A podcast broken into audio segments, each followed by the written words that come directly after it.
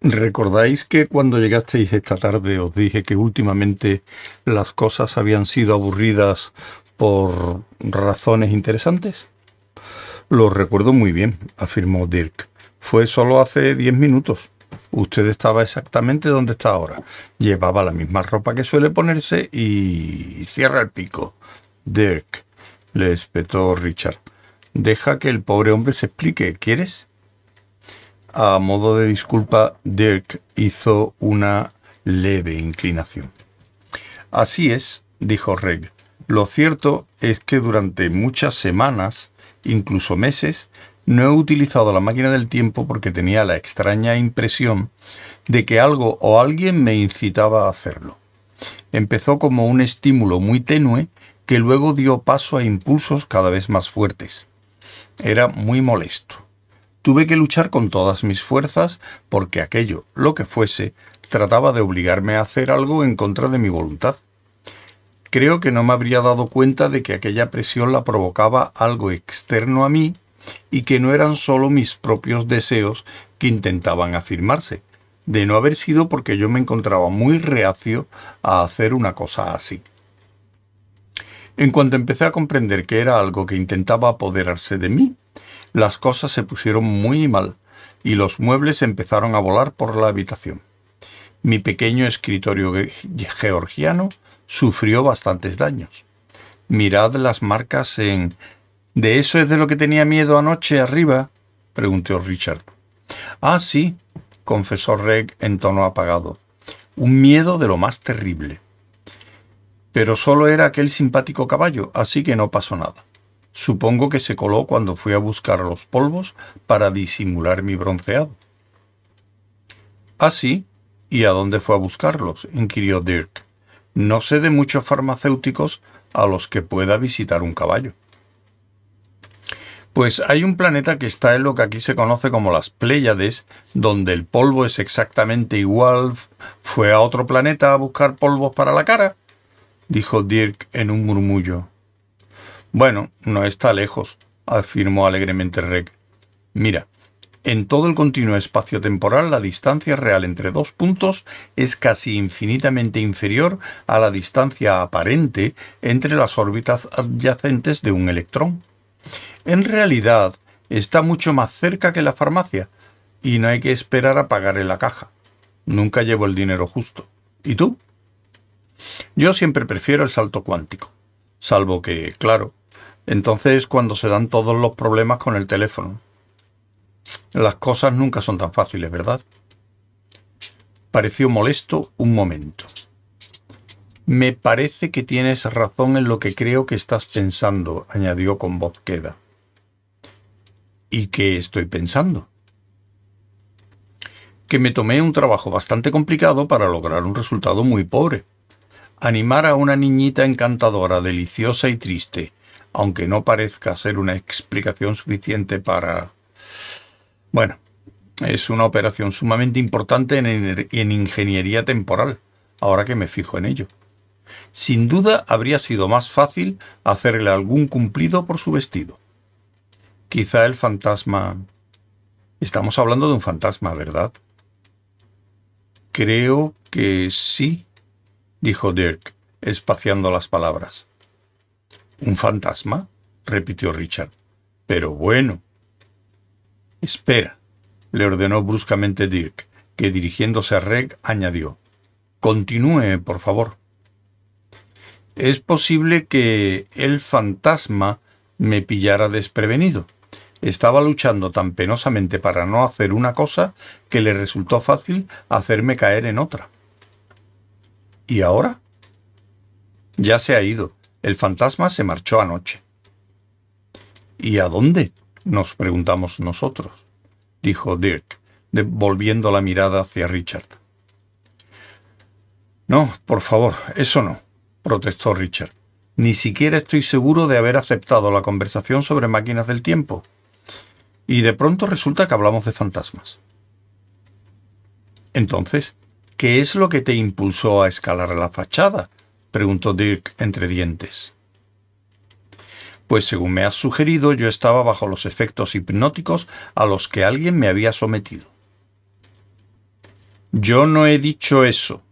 Yo te demostré el poder de la sugestión hipnótica, pero estoy convencido de que la hipnosis y la posesión funcionan de modo muy, muy semejante.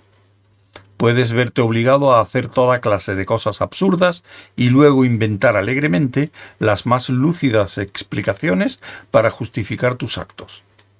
Pero no pueden obligarte a hacer algo que está totalmente reñido con las bases de tu carácter. Lucharás, resistirás. Richard recordó entonces la sensación de alivio que experimentó la noche pasada al sustituir impulsivamente la cinta en el contestador automático de Susan. Fue el desenlace de una lucha en la cual resultó súbitamente vencedor.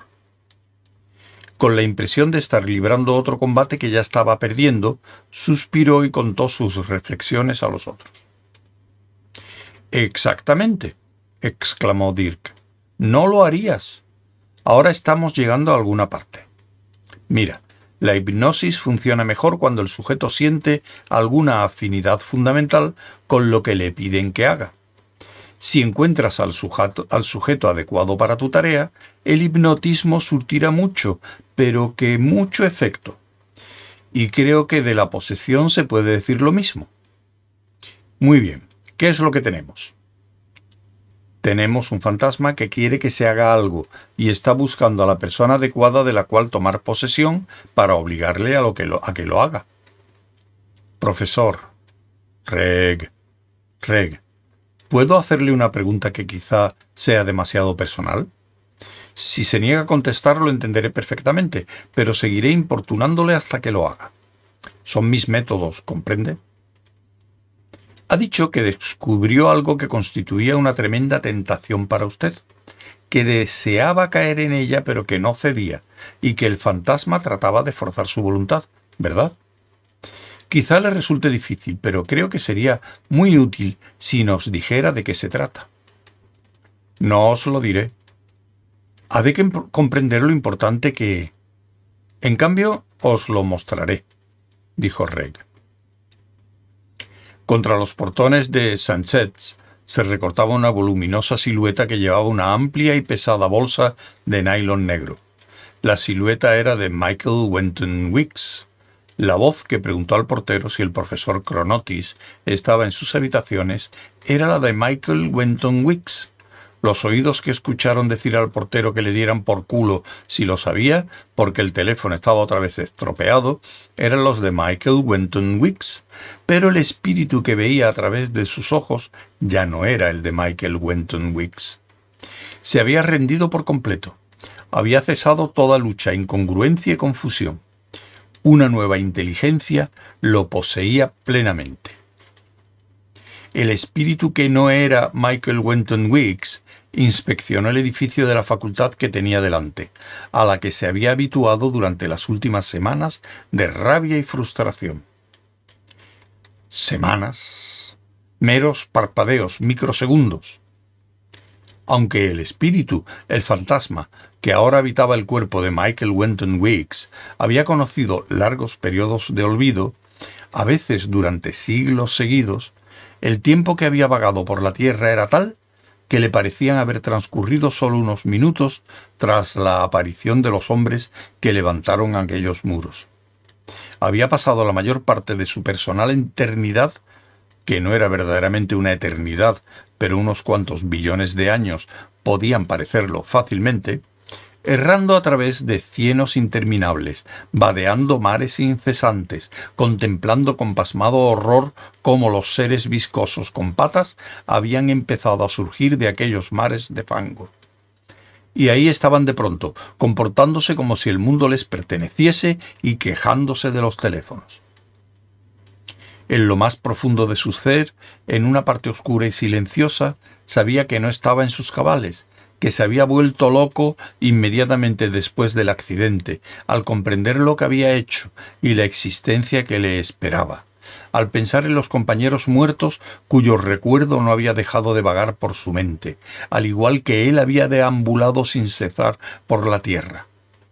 Sabía que lo que ahora se veía impulsado a hacer habría repugnado a su ser anterior, del que sólo recordaba una parte infinitesimal, pero era el único medio de terminar con la inacabable pesadilla en la que cada segundo de billones de años era peor que el anterior.